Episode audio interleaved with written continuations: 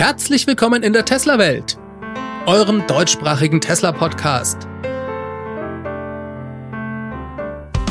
Hier die Themen: Q1 Earnings Call, AI, Robotik und jede Menge Model Y.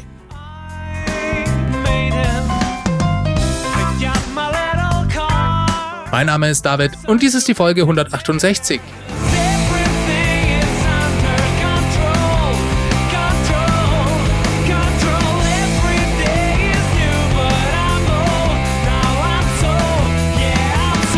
Ja, hallo und herzlich willkommen zusammen. Ich darf euch ganz herzlich zu einer Earnings Call Folge begrüßen. Tesla hat sein finanzielles Ergebnis für das erste Quartal 2021 vorgestellt. Und zwar am Montagabend nach Börsenschluss. Wir sind von Teslas Erfolg ja gerade recht schon verwöhnt. Daher ist es fast langweilig, euch jedes Mal nach der Veröffentlichung der Zahlen zu berichten, dass es mal wieder ein absolutes Rekordquartal war. Das war's aber, das Besondere daran ist diesmal, dass das erste Quartal im Jahr für die gesamte Automobilindustrie eigentlich immer das schwächste im Jahr ist. Und dass es Tesla gelungen ist, das letzte Quartal des Jahres 2020 hier sogar nochmal zu schlagen. Das ist in der Tat eine Sensation.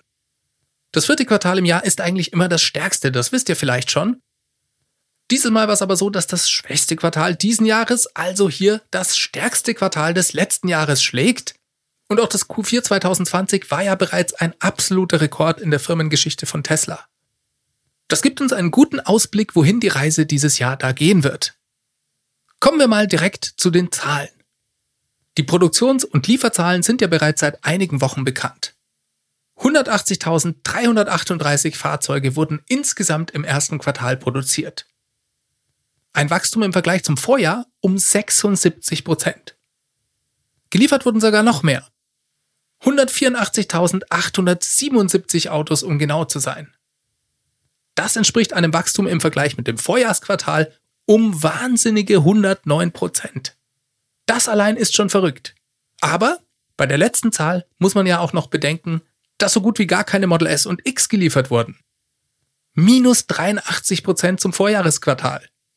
Dementsprechend ist die Wachstumszahl bei Model 3 und Y noch viel höher. Die liegt nämlich sogar bei 140 Prozent, was die Lieferungen angeht. Und das, wie gesagt, im schwächsten Quartal des Jahres 2021.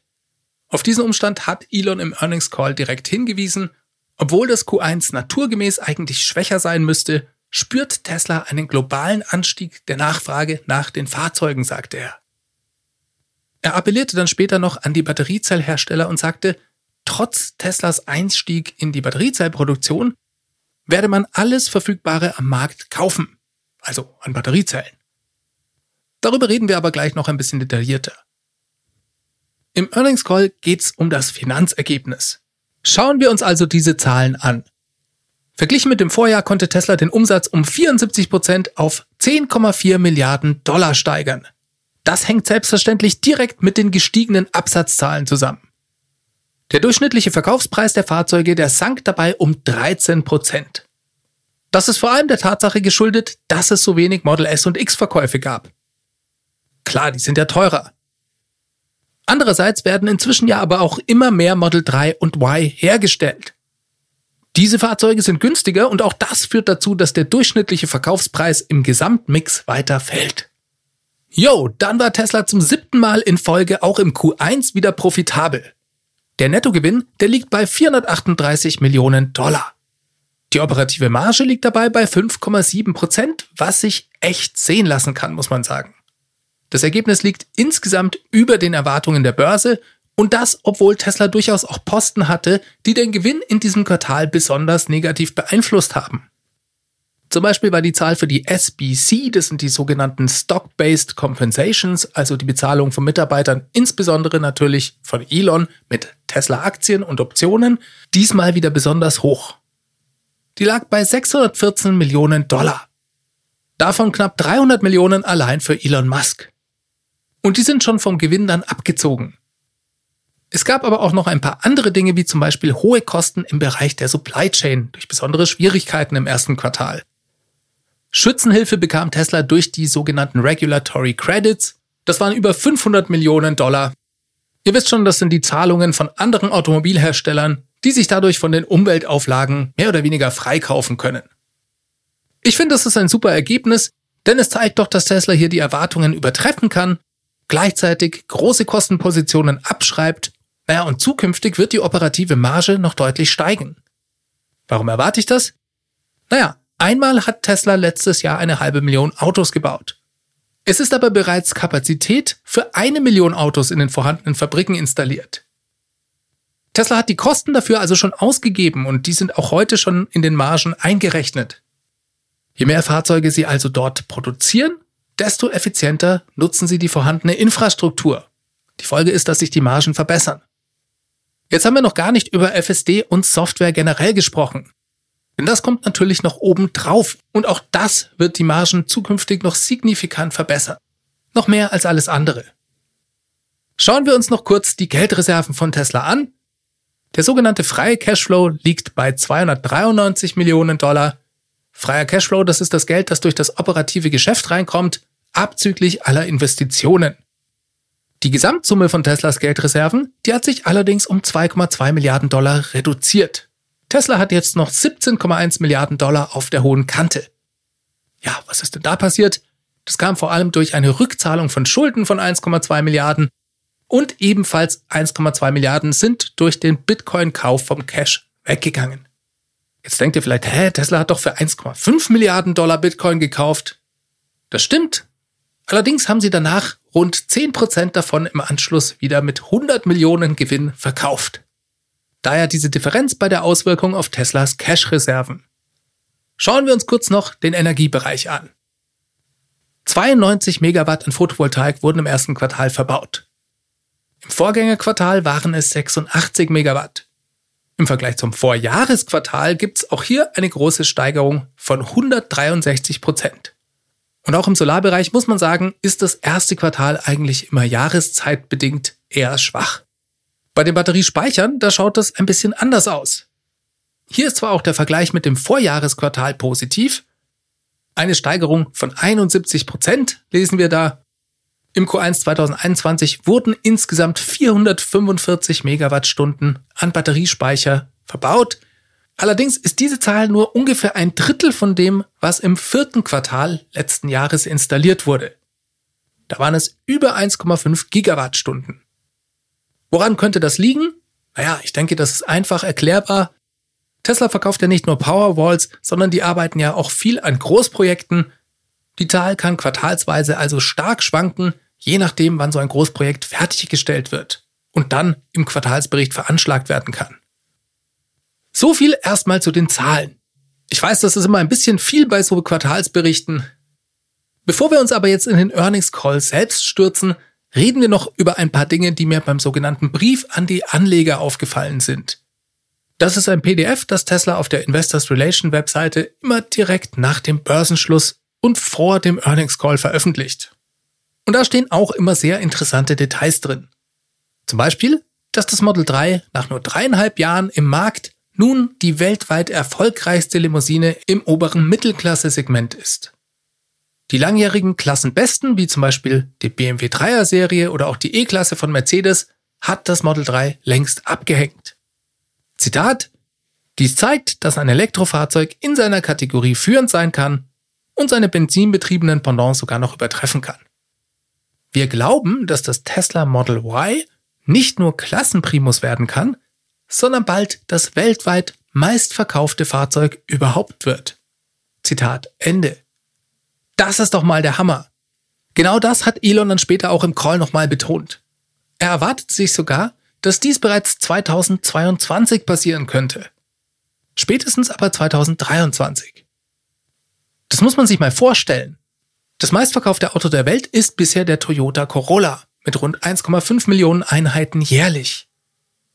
Tesla denkt, dass sie dies unter Umständen bereits 2022 mit dem Model Y schlagen können bombastisch. Und für mich eine der wichtigsten Aussagen in diesem Earnings Call.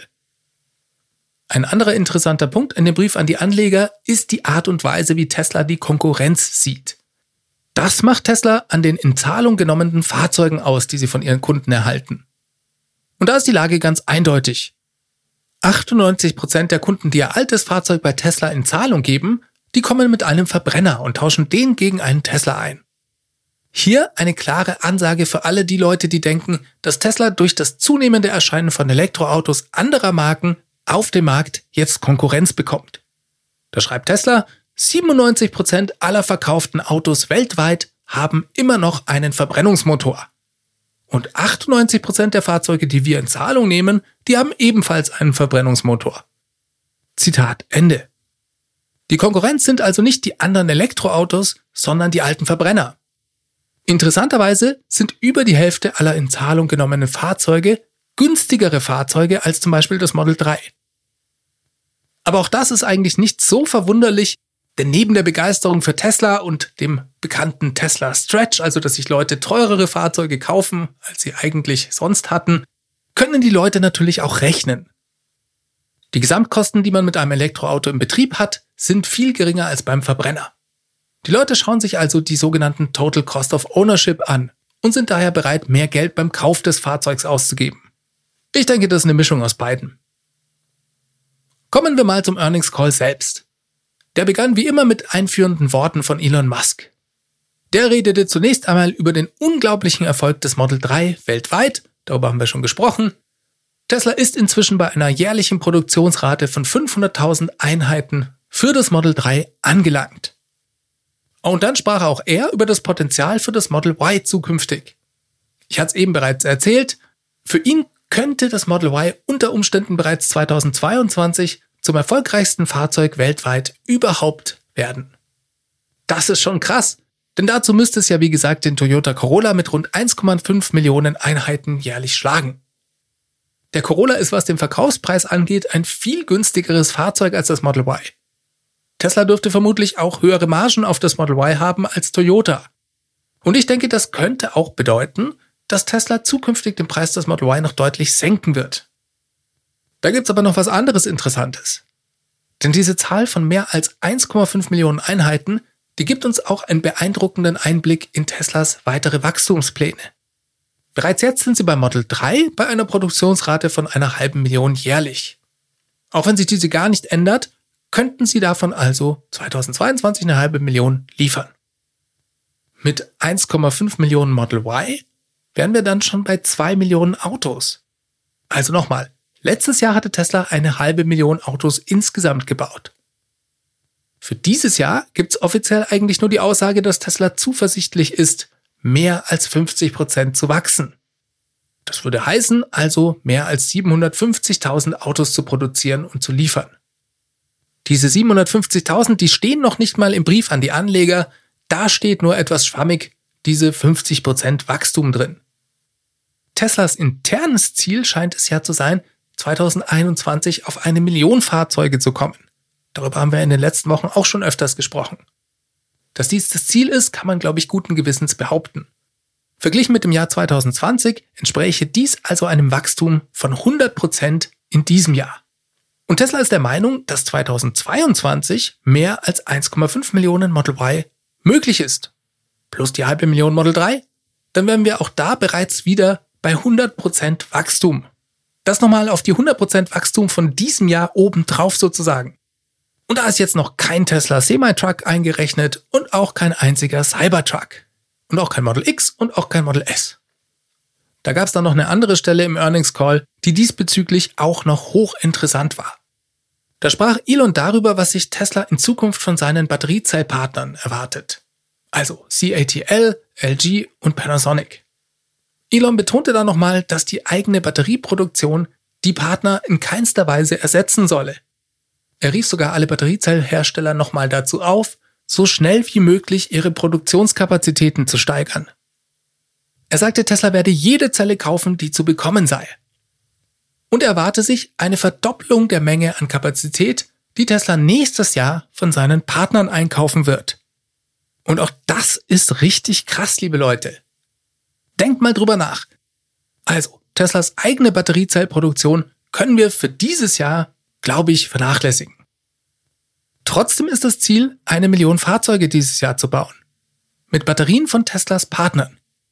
Wenn diese Zahl sich 2022 verdoppeln soll, bedeutet dies eine Kapazität von den Partnern für zwei Millionen Fahrzeuge. Und das ist ohne Teslas eigene Batteriezellproduktion. Was für die geplant ist, wissen wir ja bereits. Tesla sprach von einem geplanten eigenen Batteriezell-Output von 100 Gigawattstunden für das Jahr 2022. So, jetzt rechnen wir mal nach. Nehmen wir mal an, ein Battery Pack hat im Durchschnitt 75 Kilowattstunden. Dann kann Tesla mit dieser geplanten eigenen Kapazität rund 1,3 Millionen Autos bauen. Das heißt nicht, dass Tesla plant, 2022 3,3 Millionen Autos zu bauen. Es gibt ja auch noch die Batteriespeicher und den Tesla Semi-Truck, der braucht auch viele Zellen. Aber sie wollen die Kapazität dafür haben. Das haben sie im Earnings Call gesagt und das ist doch mal mega spannend. So, dann sprach Elon noch von einer Reihe von Problemen im ersten Quartal. An erster Stelle sind hier Probleme im Bereich der Supply Chain, also der Versorgung mit Teilen zu nennen. Solche Probleme in dem Ausmaß habe man in der Geschichte von Tesla noch nie gehabt. Dafür kann Tesla auch gar nichts. Vom globalen Mangel an Chips derzeit auf dem Markt hat man ja ausgiebig vorher in der Presse lesen können. Das ist auch ein richtig großes Problem, sagte Elon. Tesla hatte aber auch noch andere Probleme, zum Beispiel bei der Herstellung der Motoren. Da gab es wohl Teile aus China, die pandemiebedingt gefehlt haben. Das sei sehr kompliziert gewesen und habe auch zu höheren Kosten geführt. Ja, im Zweifel, wenn es schnell gehen muss, werden die dann mit dem Flugzeug verschickt. Elon ist auf jeden Fall sehr stolz, wie das Tesla-Team damit umgegangen ist. Und zumindest im Bereich der Antriebe sei das Problem auch weitgehend gelöst inzwischen. Ja, und dann hat er noch über das Thema FSD geredet. Eine ganz komplexe Geschichte, das wissen wir ja. Und er klang da für meine Begriffe etwas weniger enthusiastisch als bisher, muss ich sagen. Wobei ich das auch nicht überbewerten möchte. Er bezeichnete es als die komplexeste technische Herausforderung, die es je zu lösen galt. Um das Thema autonomes Fahren zu lösen, müsse Tesla einen Großteil der Real-World AI, also der künstlichen Intelligenz in der physischen realen Welt, lösen. Dabei müsse alles so komprimiert und optimiert werden, dass das neuronale Netz auch auf einem relativ kleinen Computer im Auto laufen kann, der maximal nur so zwischen 70 und 80 Watt verbrauchen darf. Man ist ja also sehr eingeschränkt, was die Rechenpower angeht, wenn man das jetzt mal mit irgendwelchen Großrechnern im Rechenzentrum vergleicht. Er sprach hier auch nochmal darüber, dass Tesla jetzt endlich das Radar überflüssig gemacht habe. Das Radar wurde bisher vor allem dazu genutzt, um die Fehler der Kameraauswertung auszugleichen, sagte er. Aber eigentlich sei das der falsche Ansatz gewesen. Man müsse vielmehr das visuelle System gut genug machen dann sei es mit seiner Rundumsicht durch die acht Kameras und seiner dem Menschen überlegenen Reaktionszeit um ein Vielfaches besser als der durchschnittliche Fahrer. Neben der optischen Erkennung der echten Welt durch KI mit all ihren komischen Varianten und Ausnahmen sei die zweite Voraussetzung eine massive Verfügbarkeit von Daten, um nämlich das System zu trainieren. Und auch da habe Tesla mit seiner Flotte von bald zwei Millionen Fahrzeugen die notwendigen Daten dafür. Dann ging es ums Model S und das Model X. Hier sagte er, hätte es mehr Hindernisse gegeben als ursprünglich angenommen. Die Fahrzeuge, die kommen ja mit einer neuen Innenraumausstattung, mit einem neuen Battery Pack, neuen Motoren und neuer Elektronik und auch noch mit einem neuen Infotainment-System. Da kann natürlich jede Menge schiefgehen. Besondere Schwierigkeiten gab es wohl, die neuen Battery Packs genauso sicher oder noch sicherer zu machen wie die alten. So langsam haben sie die Probleme aber gelöst die Produktion solle vermutlich nächsten Monat wieder hochgefahren werden. Höhere Stückzahlen sind für das Model S im dritten Quartal zu erwarten und auch das Model X soll im Q3 dann bereits ausgeliefert werden. Tesla möchte dann ungefähr 2000 Model S und X pro Woche bauen. Mit ein bisschen Glück werden es vielleicht sogar 2500 Stück pro Woche. Die Nachfrage dafür wäre in jedem Fall da, sagte er. Damit legen wir dann irgendwo zwischen 26.000 und 32.000 Fahrzeugen pro Quartal. Wenn Sie erst im Q3 diese Stückzahlen pro Woche erreichen, würde ich mit ein bisschen Vorsicht einschätzen, dass Tesla vom Model S und X bis Ende des Jahres vielleicht rund 50.000 Stück bauen wird. Soweit meine Einschätzung. Dann sagte Elon noch einen interessanten Satz. Die Produktionskosten für das neue Model S seien niedriger. Gleichzeitig sei es aber ein viel besseres Produkt. Ja, niedriger als was? Das hat er nicht genau gesagt. Ich nehme aber mal an, er meint niedriger als beim alten Model S. Auch hier ist Tesla also effizienter geworden. Der Preis der Refresh-Modelle, der ist ja höher als bei den alten Model S. Dementsprechend dürfte es ein hochrentables Produkt für Tesla werden. Im Anschluss sprach dann noch Zachary Kirkhorn, der CFO von Tesla. Der sagte, im Großen und Ganzen wurde das erste Quartal von drei Punkten gekennzeichnet. Erstens Beginn der Model Y-Produktion in Shanghai. Zweitens Beginn der Model S-Produktion nach dem Refresh. Und drittens Schwierigkeiten bei der weltweiten Zuliefererkette mit hohen Kosten für Transport. Die Lage an dieser Front bleibe weiterhin schwierig, auch wenn Tesla vorsichtig optimistisch in die Zukunft schaue. Generell erwarte er sich eine dauerhafte Industrieführerschaft, was die Margen angeht. Das ist doch mal schön. Natürlich werden diese aber durch den Start der neuen Fabriken am Ende des Jahres dann temporär etwas leiden. Dafür gibt's aber langfristig einen positiven Trend. Kommen wir mal zu dem Frage- und Antwortteil. Der ist für mich dieses Mal etwas durchwachsen ausgefallen. Manche Fragen waren nicht so richtig gut gestellt, fand ich, und Elon hat auch zu manchen Themen schlicht und ergreifend keine Auskunft geben wollen. Zuerst kamen wie immer die Fragen von den Kleinanlegern über die Plattform say.com. Die erste Frage war richtig spannend. Es ging um den geplanten Supercomputer Dojo und die Frage, ob dieser ähnlich wie Amazon Web Services in Zukunft eine eigene Quelle für großen Umsatz bei Tesla darstellen könnte. Um es kurz zu machen, Elon antwortete darauf mit Ja, vielleicht. Das bringt uns natürlich nicht wirklich weiter. Denn so viel haben wir uns ja bereits denken können. Da gab es ausführliche Erklärungen zu dem Thema, die aber eigentlich alle nicht auf die eigentliche Frage antworteten. Trotzdem waren da zwei sehr interessante Aspekte mit dabei. Punkt 1. Tesla wird in Zukunft nicht mehr nur als Automobilhersteller oder Energieunternehmen wahrgenommen werden, sondern als Firma für künstliche Intelligenz und Robotik. Und zweitens, Tesla hat große Fortschritte im Bereich Autolabeling gemacht. Wortwörtlich sagte er, wir sind darin inzwischen ziemlich gut. Letzteres ist auf jeden Fall eine positive Nachricht, denn das bedeutet, dass die Auswertung der Bilder noch automatisierter erfolgen kann. Das System lernt im Prinzip selbst zu lernen. Das befreit dementsprechend Kapazitäten bei den Mitarbeitern des AI-Teams und das wird auch eine wichtige Hilfe für Dojo sein. Die erste Aussage, dass Tesla in Zukunft als Firma für künstliche Intelligenz und Robotik wahrgenommen werden wird, finde ich aber eigentlich noch spannender. Da schlage ich mal die Brücke zu Elons Aussage, dass Tesla gerade dabei ist, einen großen Teil der künstlichen Intelligenz in der physischen Welt zu lösen. Also streng genommen bringt Tesla gerade den Maschinen das Sehen bei. Also die korrekte Einschätzung unserer physischen Welt auf optischer Basis mit Kameras. Das System muss ja einen Großteil unserer gesamten Welt richtig verstehen, damit die Autos autonom fahren können. Das ist aber nicht der einzige Use Case. Sondern wenn das mal gelöst ist, dann ist alles möglich. Dann können eigentlich alle Roboter sehen, vom kleinsten Robo-Staubsauger, der bisher immer nur planlos durch die Wohnung fährt und nicht richtig putzt, bis hin zu Robotern oder Drohnen, die uns Pakete bringen, für uns einkaufen gehen oder auch nur mit uns Fußball schauen werden. Eine völlig neue Welt tut sich da auf. Und ich glaube, das meint Elon damit, wenn er sagt, dass Tesla einen großen Teil der Real-World AI fürs autonome Fahren lösen muss. Ich weiß ja nicht, wie es euch damit geht, mir als einem Kind der John und Sarah Connor Generation macht das neben der Faszination für die Technik auch gleichzeitig ein bisschen ein mulmiges Gefühl, was unsere Zukunft da angeht. So, dann ging's um Solar Roof und um die Frage, warum sich da die Preise so erhöht haben. Elon sagte, dass auch nach der Preiserhöhung hier die Nachfrage noch höher sei als das, was Tesla derzeit produzieren könne. Die Produktion laufe gut, das Problem sei nach wie vor noch die Installation. Das sei auch eigentlich der Grund für die Preiserhöhung gewesen. Tesla habe hier total falsch eingeschätzt, dass es zum Teil hochkomplexe Dächer gibt. Bei denen können sich die Kosten für so eine Installation dann gut und gerne mal verdoppeln oder auch verdreifachen. Und Tesla wollte in diesen Fällen dann lieber den Kunden ihre Anzahlung zurückgeben, als hier massive Verluste einzufahren.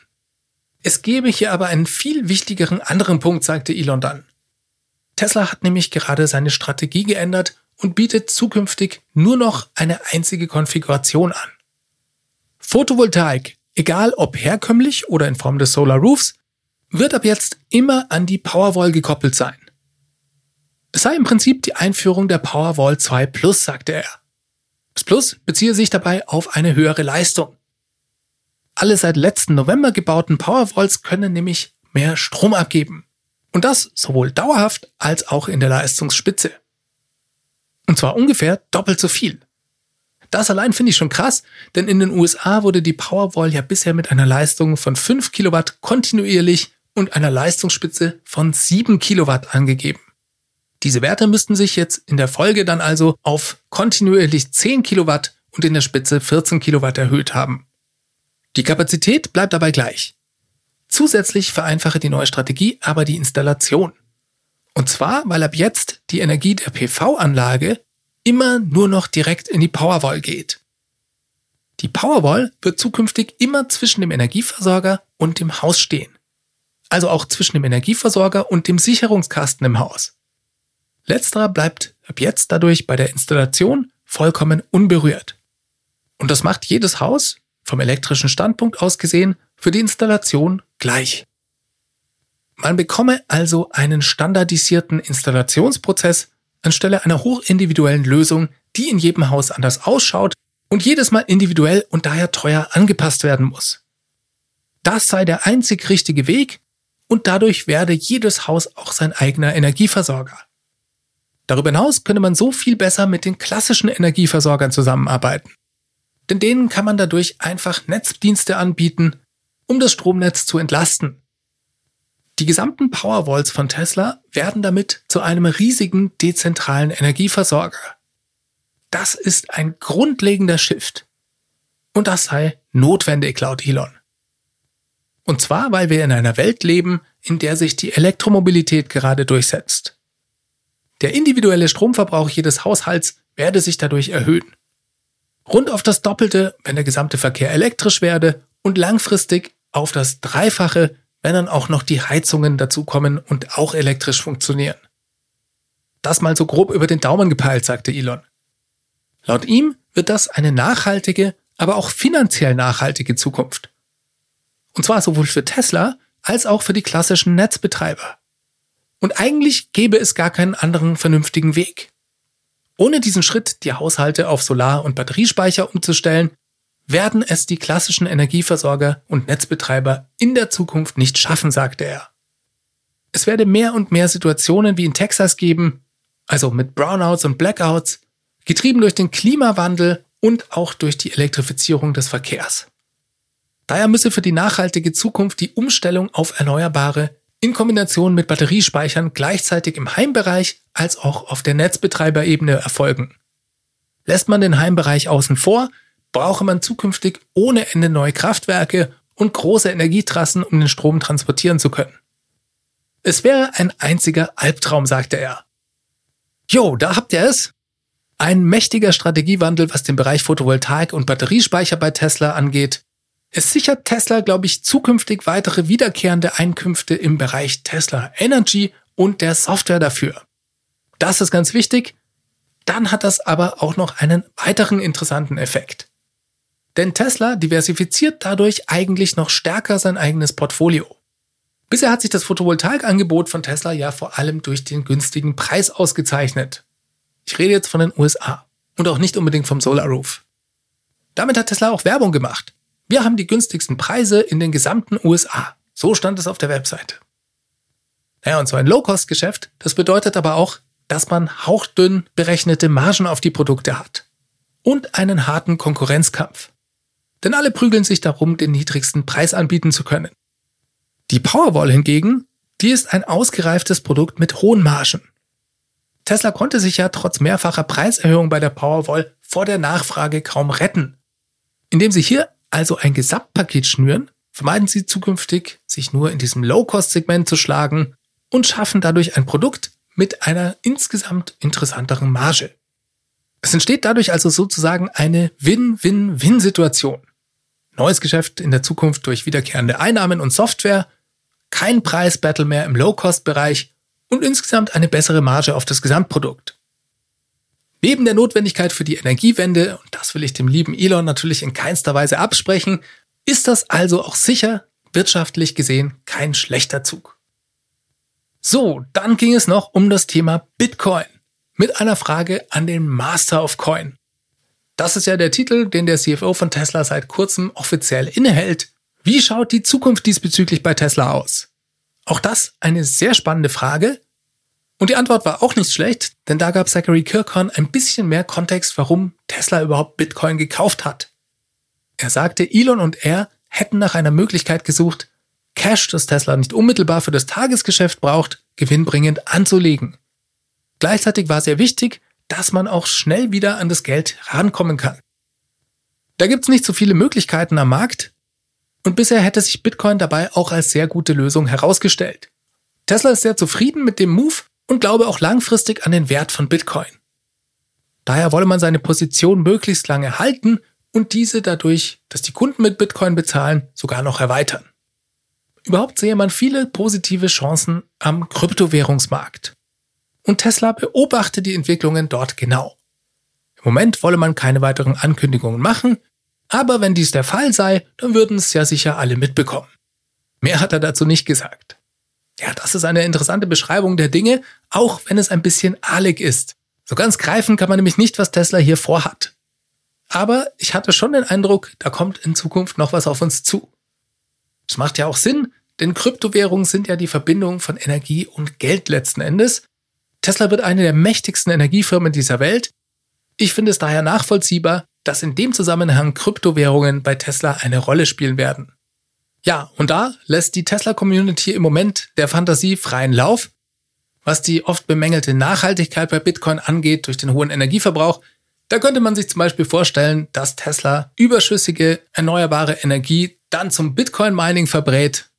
Andere wiederum vermuten, dass irgendwann ein Elon-Coin auf den Markt kommt. Vielleicht baut ja auch mal Tesla einen eigenen Chip, um Bitcoin zu meinen. Ich habe keine Ahnung. Auf jeden Fall ist es ein spannendes Thema. Ja, dann gab es noch eine Reihe von Fragen, die Tesla nicht unbedingt beantwortet hat. Zum einen Teil hatte Elon keine Lust und dann gab es ein paar Fragen, die waren auch einfach nicht gut gestellt. Zum Beispiel gab es so eine Frage, sind Lithium-Ionen-Zellen wegen des Vampire Drains überhaupt dafür geeignet, Langzeitspeicher oder saisonale Speicher zu realisieren? Und da meinte Elon nur, Vampire Drain hat damit gar nichts zu tun. Er hat überhaupt keine Zweifel, dass Lithiumzellen für das Lösen der Energiewende geeignet sind. Was den Bereich Langzeitspeicher angeht, werden es aber eher Lithium-Eisenphosphatzellen werden. Für diese Zellchemie gäbe es keinerlei Hindernisse, was die Verfügbarkeit von Materialien angeht. Und ich glaube, das Argument mit dem Vampire Drain, das hielt er für totalen Schwachsinn. Ein anderes Teammitglied, das sagte dann noch, naja, der Vampire Drain bei guten Lithium-Batterien, der ist weniger als 0,001% Entladung am Tag. Das macht also nicht viel aus und spiele eigentlich so gut wie keine Rolle. Eine andere unbeantwortete Frage war, ob Tesla gedenke, in Zukunft etwas gegen falsche Pressemeldungen zu unternehmen. Zum Beispiel mit der Wiedereinführung eines eigenen PR-Teams.